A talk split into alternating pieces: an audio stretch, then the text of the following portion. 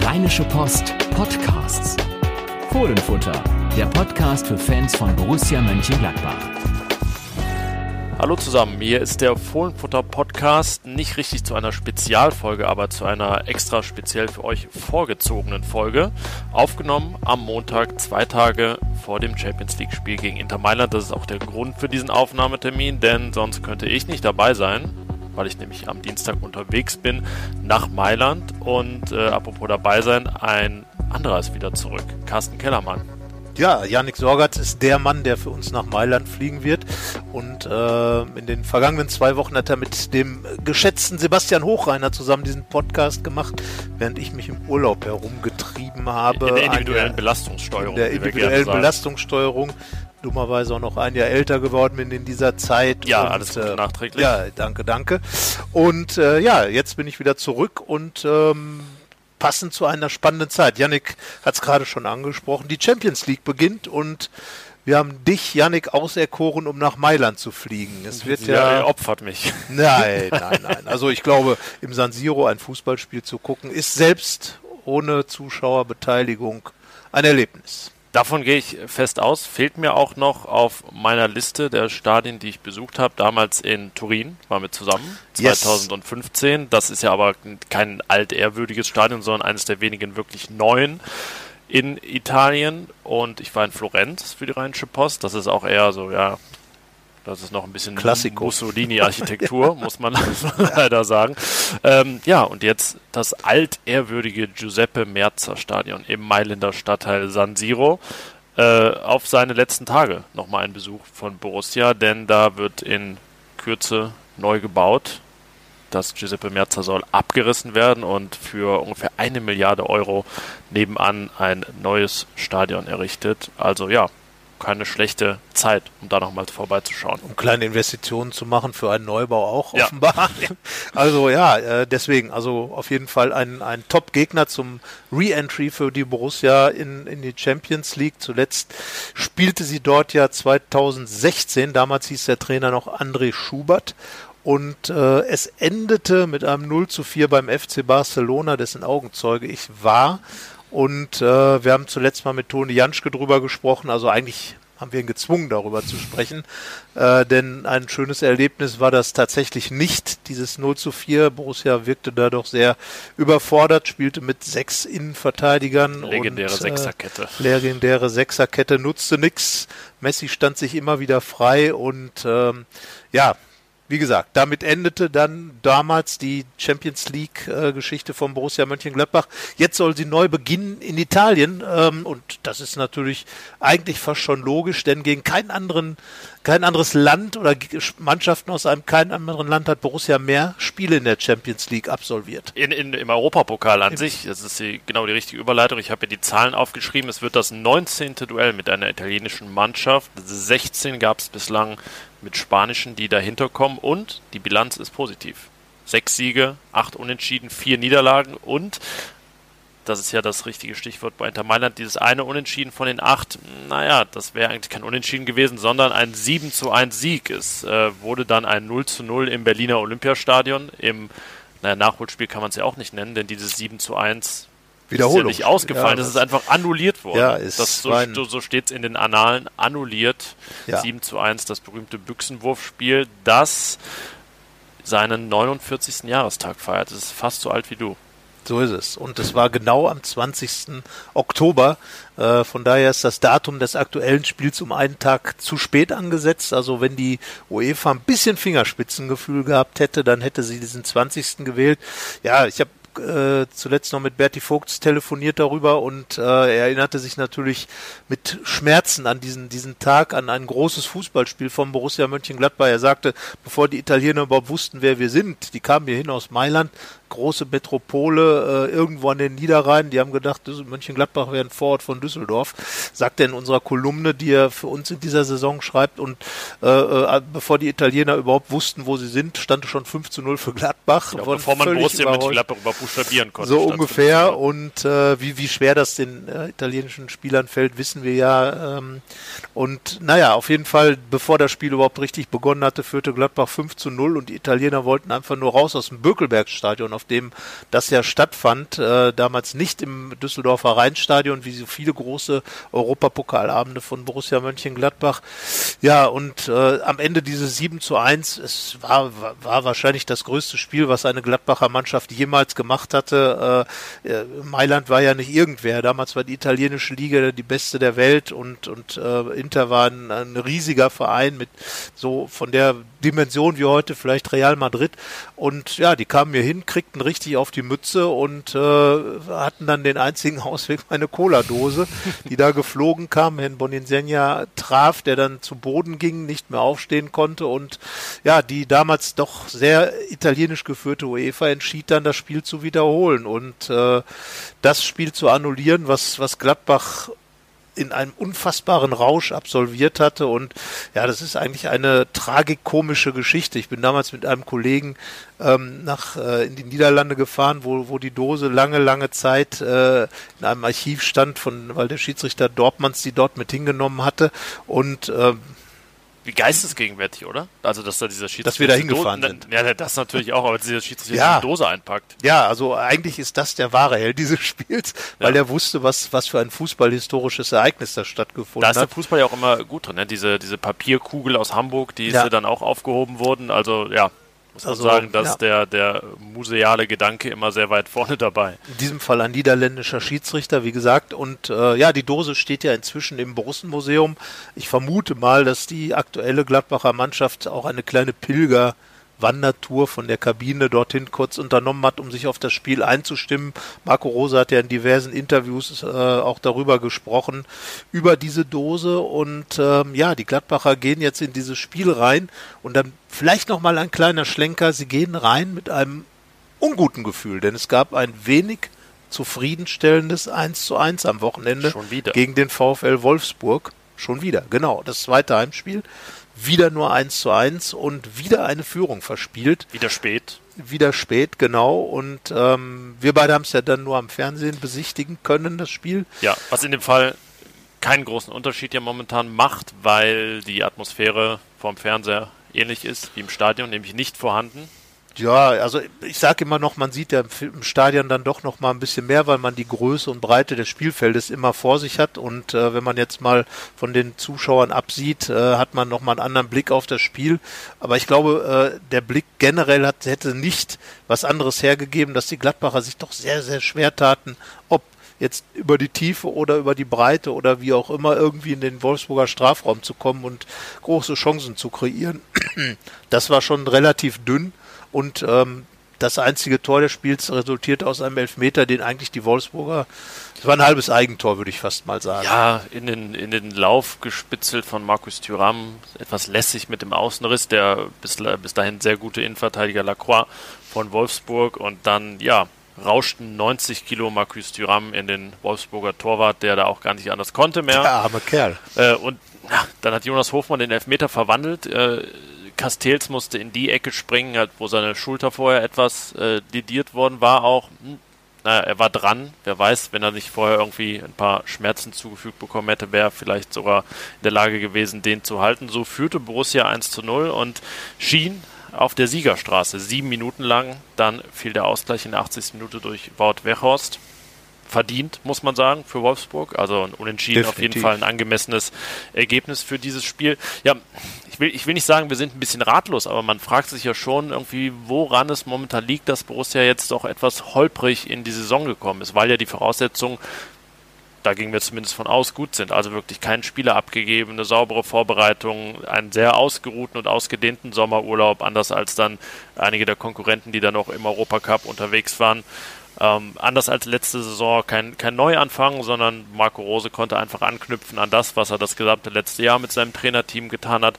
Ja, woran hapert es momentan? Warum holpert Borussia sich so ein bisschen in diese Saison?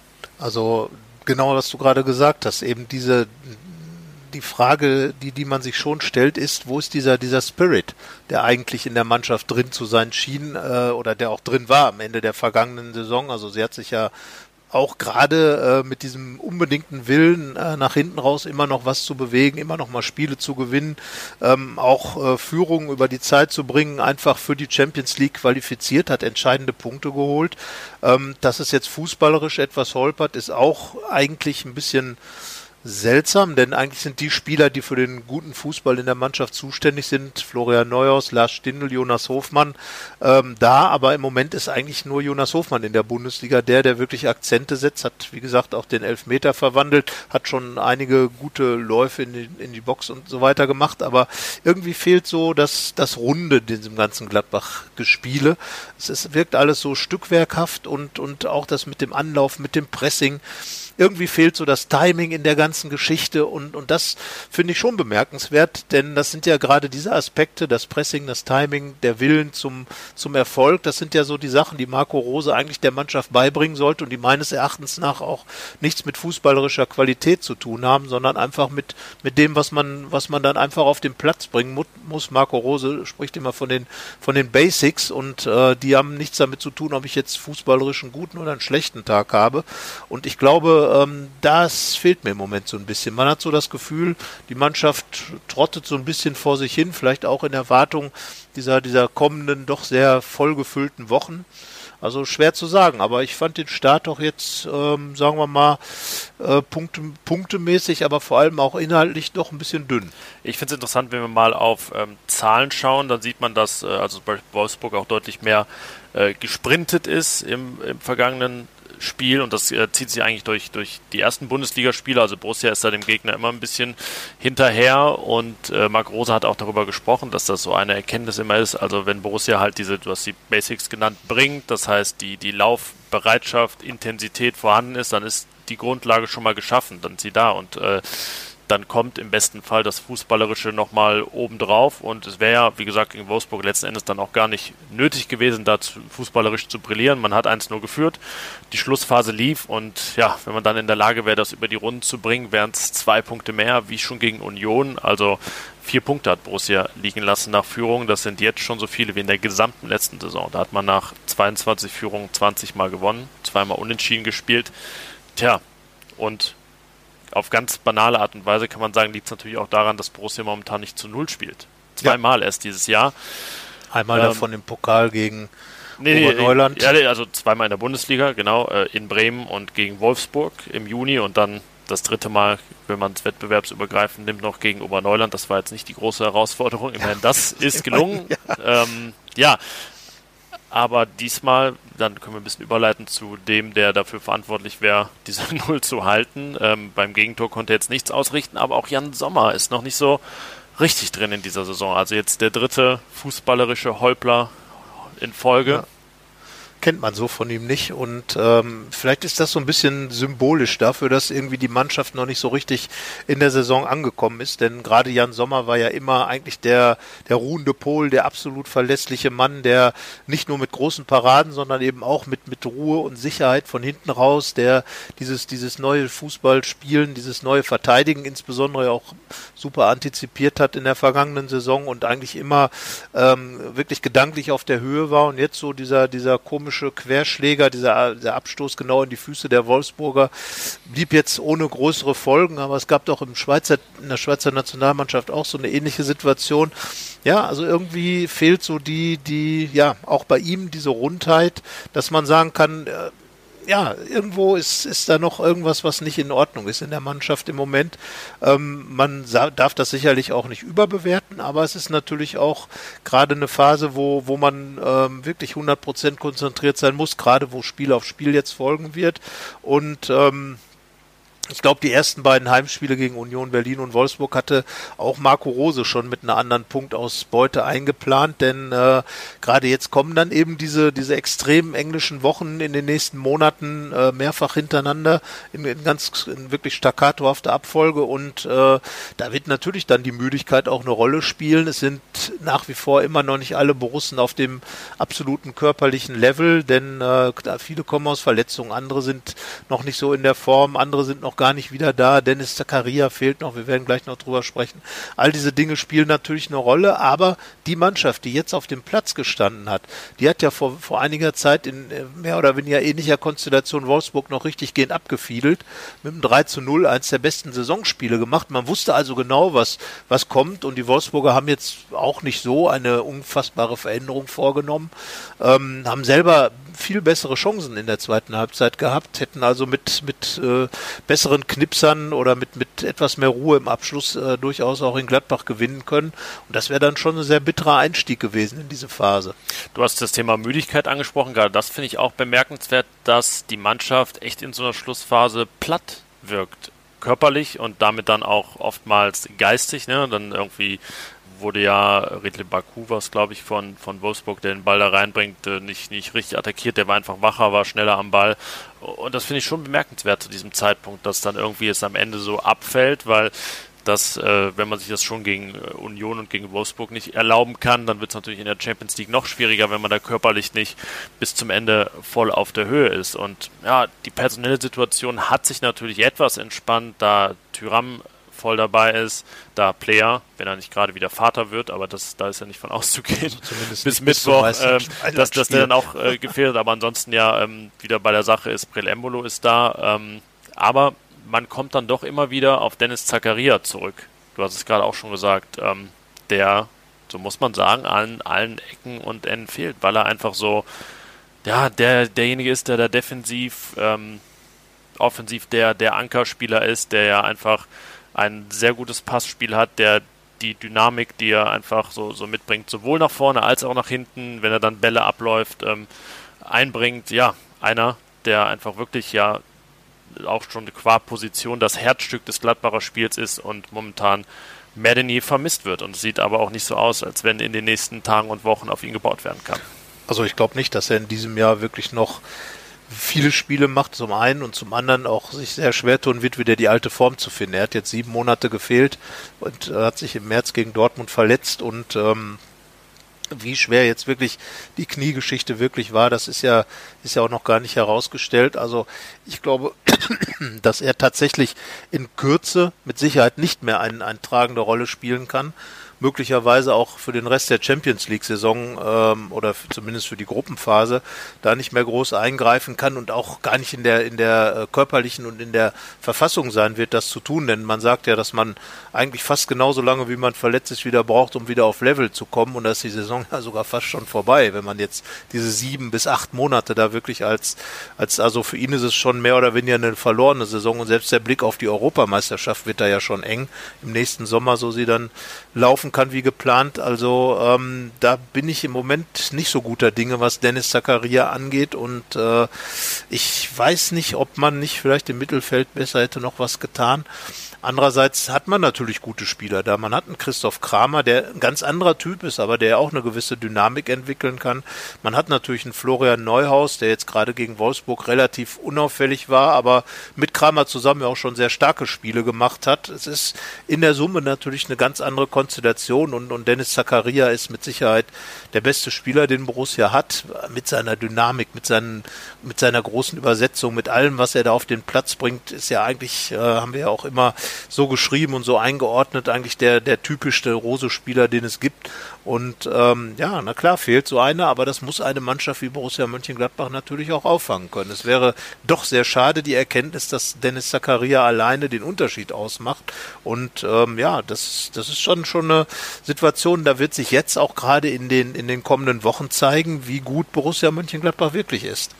Es bringt dich natürlich auch einfach an den Punkt, an dem Neuhaus und Kramer vielleicht etwas schneller körperlich äh, eine Pause benötigen, als das eingeplant war. Also sie sind ja jetzt spielen eigentlich durch die ganze Zeit und wenn wir schon mal vorausschauen auf die Aufstellung, werden das mit Sicherheit auch in Mailand tun müssen. Und ja, dann ist schon die Frage, gegen Mainz wäre eigentlich mal vielleicht für einen von beiden am Wochenende eine Pause angesagt, aber wer soll die ihnen gerade verschaffen? Also klar, dann, dann wäre man schon bei, bei Rocco Reitz beispielsweise oder einem ebenfalls sehr lange verletzten Lazzi Benisch, was vielleicht jetzt auch gerade nicht die realistischen Optionen sind. Also, Jonas Hofmann hat die Position schon gespielt. Also genau, der könnte sie ein bisschen räumen, äh, weil dann, weil dann jemand, also vorne vielleicht auch ähm, naja, weniger Offensivspieler dann in der, in der Champions League gefragt sind. Aber ja, diese, dieses defensive Mittelfeld könnte ein Knackpunkt sein und ähm, wenn wir dann jetzt mal so ganz rüber switchen Richtung Mailand, dann wäre dann Dennis Zakaria auch einfach ein Spieler, der Eindruck schindet beim Gegner. Also so, so wie wir uns jetzt die Kaderliste von Inter anschauen und sagen, wow, nicht schlecht, wäre das ja ein Spieler, bei dem man dann als, als Inter-Berichterstatter oder als Inter-Fan irgendwie mal sagt, wow, nicht schlecht, was die Gladbacher da beisammen haben. Aber er wird ähm, zumindest ganz, ganz, ganz sicher nicht in der Startelf stehen. Nein, also sicherlich nicht. Und äh, es bringt, würde auch, ja, er wird auch kurzfristig nicht, nicht dieser Spieler sein, der, der einen Gegner wirklich äh, verblüfft, der einen Gegner da wirklich ins äh, den Angstschweiß auf die Stirn treibt.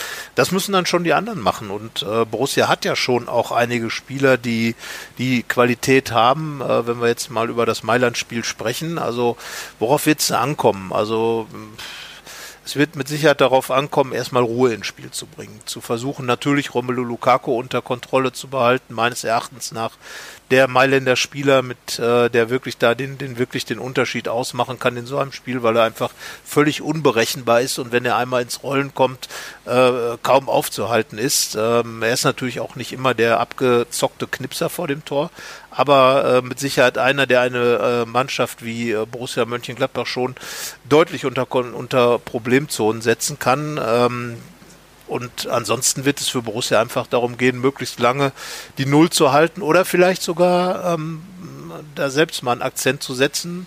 Die Frage ist, wie mutig Marco Rose dann auch die Mannschaft formieren wird. Ähm, ja, er, er, hat gesagt, dass, dass er mutig sein will und dass sie mutig sein müssen. Ich glaube auch, dass das wichtig sein wird gegen Inter, die ja nun auch nicht das äh, rosigste letzte Wochenende hinter sich haben mit einer Derby-Niederlage gegen AC Milan 1 zu 2. Beide Tore für Milan von Slatan Ibrahimovic. Lukaku hat dann den Anschlusstreffer gemacht. Also ähm, der ist auf jeden Fall voll in Form, hat ja auch für Belgien zig Tore gemacht. Ich habe also Zahl gesehen, dass er in den letzten 44 Länderspielen 43 Tore gemacht hat. Also der ist sicherlich der Mann, auf den es ankommen wird, auf ja, wo es darauf ankommen wird, ihn zu stoppen. Aber Inter ist gerade defensiv auch ein bisschen verwundbar. Es gab ja diese ganzen Corona-Fälle, darunter ist auch Milan Skriniar, ein Slowake, äh, ja, heiß begehrt auf dem internationalen Transfermarkt. Max Eberl war vor Jahren mal an ihm interessiert, war da so ein, vielleicht ein Tick zu spät, da war der Zug schon abgefahren und dann war schon wieder finanziell in einem Regal, was, was nicht mehr zu stemmen war. Er wird es aufgrund seiner Corona-Infektion wahrscheinlich nicht schaffen. Ähm, deswegen musste Trainer Antonio Conte da defensiv auch ein bisschen umbauen und in der Dreierkette hinten links spielte beispielsweise Alexander Kolarov. Den kennen Borussia-Fans vielleicht ganz gut. Der ähm, Serbe hat nämlich viermal mit Manchester City gegen Borussia gespielt, zweimal letzte Saison mit der AS Rom ist inzwischen 34. Das ähm, verraten auch seine Haare. Die sehen eher nach 49 aus. ist nämlich sehr ergraut inzwischen. Ähm, ja, und den sollte man sicherlich in Form von, wem auch immer, ein bisschen unter Druck setzen. Ähm, deswegen denke ich mal, äh, nicht die blinde Flucht nach vorne, aber ähm, auf jeden Fall auch keinen kein rosischen Catenaccio. Ich denke, das hat Borussia auch gar nicht drin. Nein, also ich glaube, gerade äh, ohne Dennis Zakaria sollte man äh, da und, und auch gerade wegen Romelu Lukaku sollte man versuchen, den Ball möglichst weit vom Tor wegzuhalten. Und äh, am weitesten ist er nun mal in der Mailänder Hälfte weg vom Gladbacher Tor. Ja, und ähm, ich glaube, in, in dass, genau, dass die Borussen ja auch äh, genug Spieler haben, die vorne mit dem Ball etwas veranstalten können, auch wenn es zuletzt etwas schwierig gewesen ist. Ich denke da an Lars Stindl, Borussias äh, besten Champions League Torschützen aller Zeiten, weil ähm, die alten Borussen in den 70ern, die spielten ja noch im Pokal der Landesmeister mit und äh, die Champions League als Format, die hat Borussia ja erst 2012 betreten, Lars Stindl dann 2015 gekommen, seitdem fünfmal getroffen und äh, er hat das erste Champions League Tor damals gegen Manchester City geschossen und ähm, ja, also er ist jemand, der glaube ich gerade in solchen Spielen, wir haben das in, in der vergangenen Saison in der Europa League bei der AS Rom gesehen, er war dann da, als es drauf ankam, den Elfmeter in der letzten Minute äh, zu vollstrecken zum 1 zu 1 und äh, ja, er hat einfach äh, gerade in solchen Spielen ist Lars Stindl immer einer, der, der heiß läuft, der, der auch die nötige Grundaggressivität mit auf den Platz bringt und der, der jemand ist, der einen Gegner da auch wirklich richtig gehend ärgern kann. Er hat ja nun auch in der deutschen Nationalmannschaft beim Confed Cup 2017 als entscheidender Finaltorschütze da gezeigt, dass er große Spiele entscheiden kann und ich glaube, dass er jemand ist, der, der in dieser Konstellation da wirklich eine wichtige Rolle spielen muss und es auch will, weil, weil er äh, auch noch nicht so angekommen ist in dieser Bundesliga-Saison, hat schon seine Akzente gesetzt, aber ich glaube, er will da noch mehr, er will sich auch äh, empfehlen für einen neuen Vertrag. Und wenn er jetzt in der Champions League da natürlich richtig einen hermacht, dann glaube ich auch, ähm, dass die Gegner da auf ihn schauen werden, wenn sie den Namen Stindel lesen. Italien ist ja sowieso, er hat ja auch in Florenz mit dem Dreierpack äh, äh, einen hingestellt. Also das sind so Dinge, die, glaube ich, die Italiener wissen werden, die bestimmt auch nochmal dort in den Gazetten stehen werden. Und äh, deswegen, also Lars Stindl ist da schon so ein bisschen meine Hoffnung für diesen Abend. Also du, äh, das klingt ja nach einem sehr klaren Plädoyer für einen Startelf-Einsatz von Lars Stindl. Ich bin mir nämlich gar nicht so sicher, ob in der Startelf überhaupt Platz für ihn sein wird. Ähm, ich, also wenn wir es mal von hinten aufräumen, bin ich mir nämlich recht sicher, oder es deutet viel darauf hin, dass eine Dreier- bzw. Fünferkette angesagt wäre, weil man sich da eigentlich keine 1 gegen 1 Duelle erlauben kann. Ähm, mit Lukaku oder Lautaro Martinez, der das, das quirlige Pendant da vorne zu Lukaku ist, der auch äh, viel unterwegs ist, ähm, auch äh, gar nicht gar nicht mal auf eine, eine Position festgelegt. Das könnte also die berühmte Topspiel-Grundordnung sein mit eben einer Dreierkette. Die letzte Saison war da Dennis Zakaria der Mittelmann. In Dortmund haben wir das gesehen mit Benzebaini, Elvedi und Ginter. Ich könnte mir sehr gut vorstellen, dass wir das auch in Mailand sehen. Diese Dreierkette davor dann mit Wendt und Leiner als Flügelverteidigern. Jetzt musst du sagen, ob du es auch glaubst oder ob du auch eine Viererkette glaubst. Dann, sonst können wir das, das sogar, Thema Defensive schon abhaken. Ich könnte mir sogar vorstellen, also die Frage ist ja auch, welche Rolle spielt Rami Benzebaini? Also ich könnte mir auch vorstellen, äh, dass er aufgrund seiner Aggressivität, auch seiner Schnelligkeit, ähm, möglicherweise sogar eine Option auf der 6 sein könnte. Gerade in so einem Spiel, auch wenn er es noch nicht oft gespielt hat. Aber er ist eben schnell, er ist aggressiv, es wurde schon mal ausprobiert. Wir erinnern uns an das, an das Testspiel in Fenlo. Ähm, wobei ich eher glaube, er hat ja nun gegen, gegen ähm, äh, Wolfsburg äh, nicht von Beginn an gespielt, sondern ist später reingekommen, dass er mit Sicherheit da seinen Platz in der Startelf finden wird und äh, dann auch in welcher Abwehrkonstellation auch immer dabei sein würde. Ähm, es sei denn, wie gesagt, Marco Rose hat da wirklich mal eine Idee, äh, für die er ja auch bekannt ist, Marco Rose, mal Dinge auszuprobieren und äh, bringt dann plötzlich den Benzebaini auf der 6. Und dann hätten wir ja trotzdem eine Möglichkeit, eine Dreierkettenkonstellation aufzuziehen, eben mit ja. Wendt und Leiner. Und ähm, ja klar, dann, dann wäre Toni Janschke vielleicht auch ein Mann, glaube ich, nicht so richtig. Äh, wenn man jetzt, es halbwegs abstrus wird, dann ist Christoph Kramer natürlich auch einer, der diese Zakaria-Dreierkettenrolle spielen könnte. Kann ja auch sein, dass man dann switcht, defensiv, offensiv, also dass sich beispielsweise nur defensiv dann da zwischen die Innenverteidiger ja. fallen lässt. Äh, wäre auch eine Möglichkeit, um dann Lars Stindl problemlos in die Startelf zu bringen. Dann wären vielleicht Neuhaus und Hofmann die Doppel-6 und äh, Stindl spielt dann diesen Achter-Zehner hinter nur zwei Spitzen.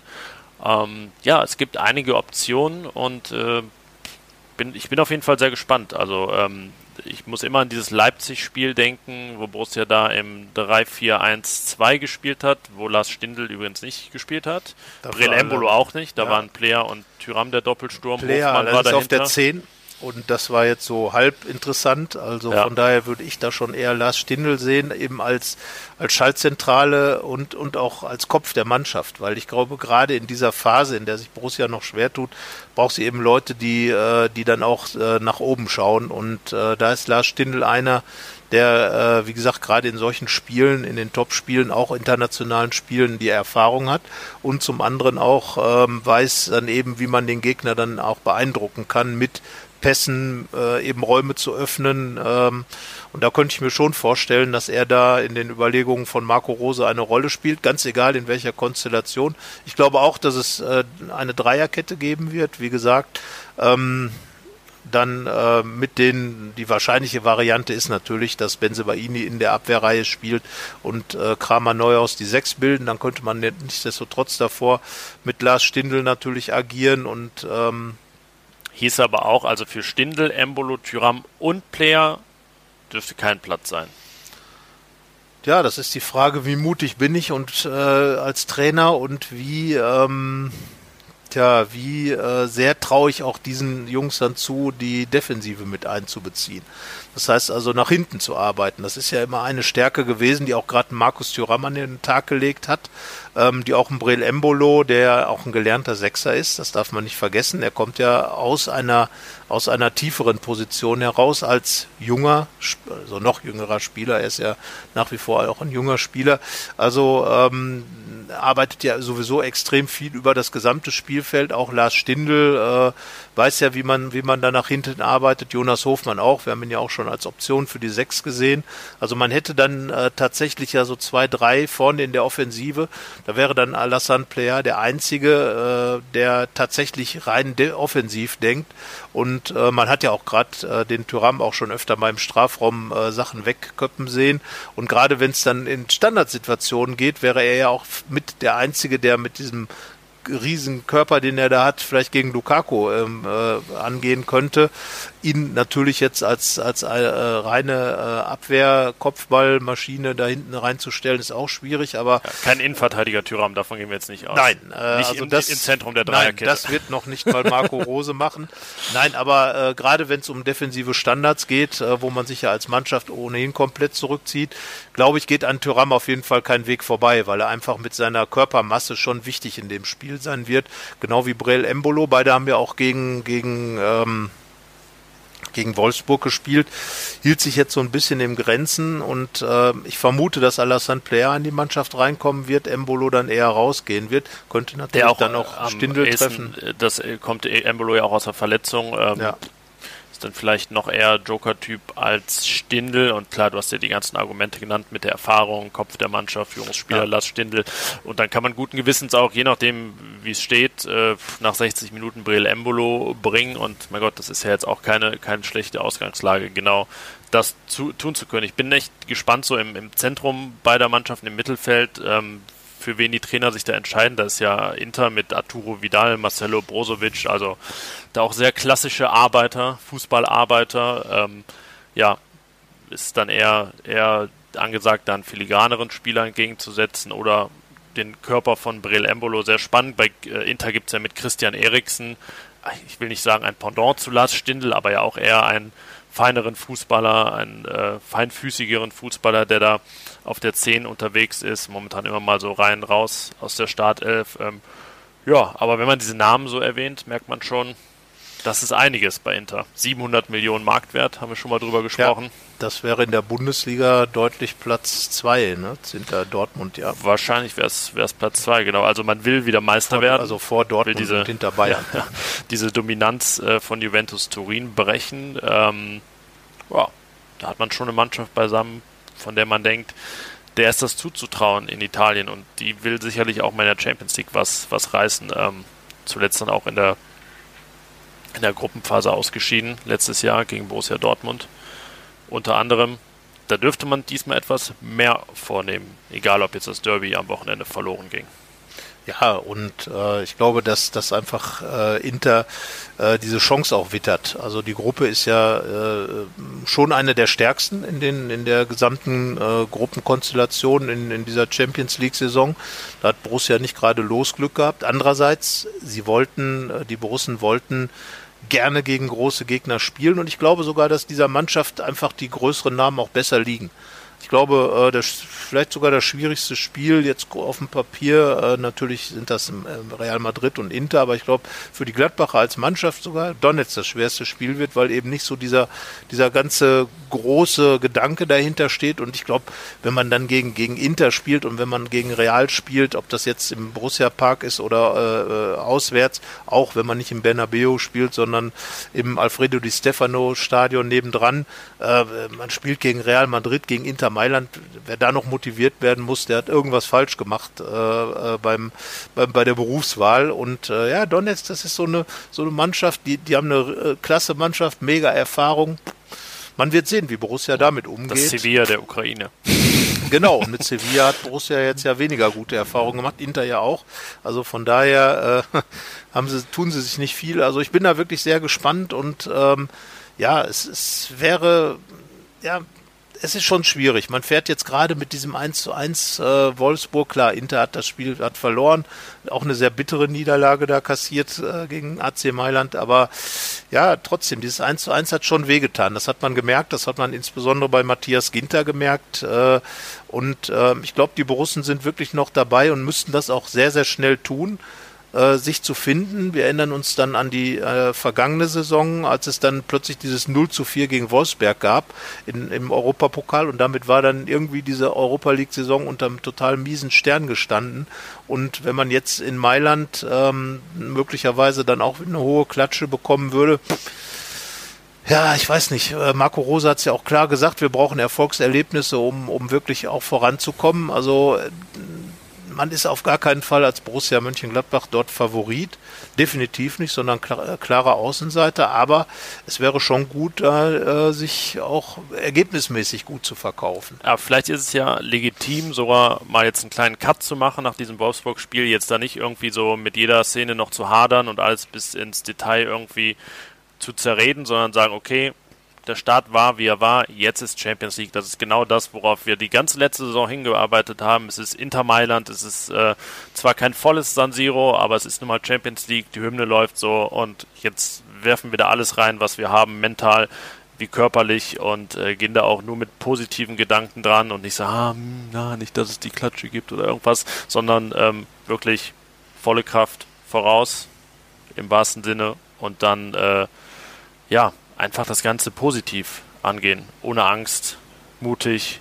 Und ich, so wie wir Marco Rose kennen, kann ich mir vorstellen, dass das auch seine, seine Marschroute sein wird, dass der da jetzt nicht irgendwie, weiß ich nicht, erstmal die Zügel anzieht oder auf die, auf die Bremse tritt, sondern man dieses Abenteuer Champions League, wie es immer genannt wird, dann auch mit allem, was dazugehört, annimmt. Ja, davon gehe ich auch aus. Also es würde mich sehr wundern. Für Marco Rose ist es ja auch das Debüt. Man darf das nicht vergessen. Er hat zwar 49 Europapokalspiele schon als Trainer gemacht, aber er wird zum ersten Mal in der Champions League dabei sein. Mit RB Salzburg hat es nicht geklappt. Uh, unbesiegt jeweils in den uh, Qualifikationsrunden rausgeflogen. Und uh, ich glaube, dass er richtig heiß ist. Wenn man sich mal so überlegt, nach dem Spiel gegen Hertha BSC Berlin, ähm, als er dann da saß mit seiner Flasche, Fläschchen Bier in der Hand und, und so genießerisch geschaut hat, hat er hundertprozentig schon mal drüber nachgedacht, jetzt ist es soweit, jetzt kommt der Rose in die Champions League und äh, ja, das ist natürlich genau äh, äh das Level, auf dem er unterwegs sein will. Das ist genau da, wo er sich messen will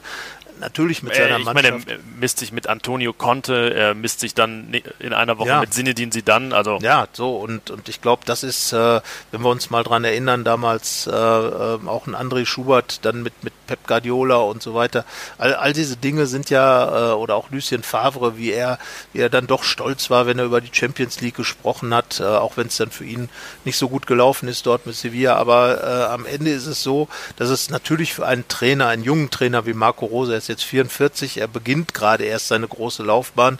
Borussia ist seine, seine zweite Seniorenstation nach RB Salzburg. Er hat in Salzburg schon Titel geholt, aber das ist jetzt Bundesliga, das ist jetzt Champions League. Er kommt mit Borussia Mönchengladbach. Das ist diese Geschichte, die hin mit dem 7 zu 1, über das wir schon gesprochen haben, äh, mit Inter Mailand, äh, das, das ist ein großes Spiel und das ist vielleicht sein bisher größtes Spiel, was er, was er macht als Trainer, ohne, ohne äh, ein Halbfinale Champions äh, Europa League, das, das er mit Salzburg erreicht hat, abwerten zu wollen, aber er spielt in der Champions League bei Inter Mailand als Trainer von Borussia Mönchengladbach sein erstes Champions League Spiel gleich gegen so eine top besetzte Mannschaft, dann folgt das erste Heimspiel gegen Real Madrid. Das ist der siebte Himmel für einen Trainer und gerade für einen Trainer, der sich noch beweisen will, der noch an seiner Karriere bastelt, für den Gladbach ein wichtiger Schritt in dieser Karriere ist und der jetzt nochmal einen Step nach vorne macht, indem er einfach diese riesige Bühne betritt. Und natürlich ist das auch für Rose ein Schaufenster der Stelle wollen wir gerne einen kleinen Werbeblock einschieben, der aber auch mit dem Spiel zu tun hat, das ja am Mittwoch um 21 Uhr angepfiffen wird, live bei The Zone. The Zone gab es 1971 beim Büchsenwurf noch nicht. Das Spiel, das gar nicht live damals im ja. Fernsehen übertragen wurde. Aber jetzt also Borussias Rückkehr in die Champions League bei The Zone, wie insgesamt fünf der sechs Einzelspiele in der Gruppenphase. Nur das Realspiel nicht im Einzelspiel bei The Zone. Und wenn ihr noch kein The Zone-Abo habt und natürlich die Borussia-Spiele sehen wollt, dann könnt ihr einen kostenlosen Probemonat abschließen und euch dann dieses Spiel am Mittwoch anschauen. Wir haben da auch einen Link für euch, unter dem das geht. rp-online.de slash thezone, thezone, D-A-Z-N, also rponline.de slash D-A-Z-N, thezone. Ja, 21 Uhr im Giuseppe Merzer. Ich werde dann da sitzen als einer von ganz wenigen deutschen Journalisten und überhaupt Menschen in diesem riesigen Stadion, wo ja sonst 80.000 Zuschauer reinpassen, dass er diese ikonischen Türme damals bekommen hat zur WM 1990, die dann irgendwann in Kürze gesprengt und abgerissen werden.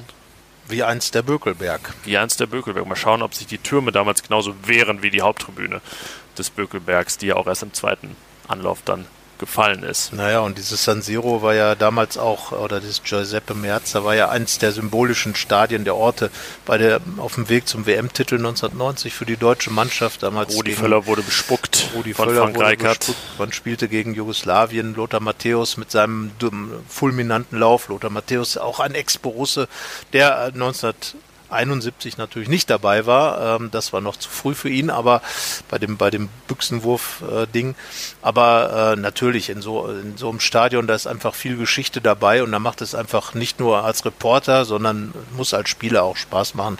Jetzt wirklich bei allem Respekt vor den Fans, aber auch ohne Fans muss das einfach ein Riesenerlebnis sein und äh, ich glaube auch das spielt eine Rolle für die Gladbacher und das ist vielleicht ein Aspekt, den man nicht unterschätzen darf Vielleicht ist sogar diese Situation, ohne Fans spielen zu dürfen, zu müssen, Entschuldigung, zu müssen, ein Vorteil für die Gladbacher.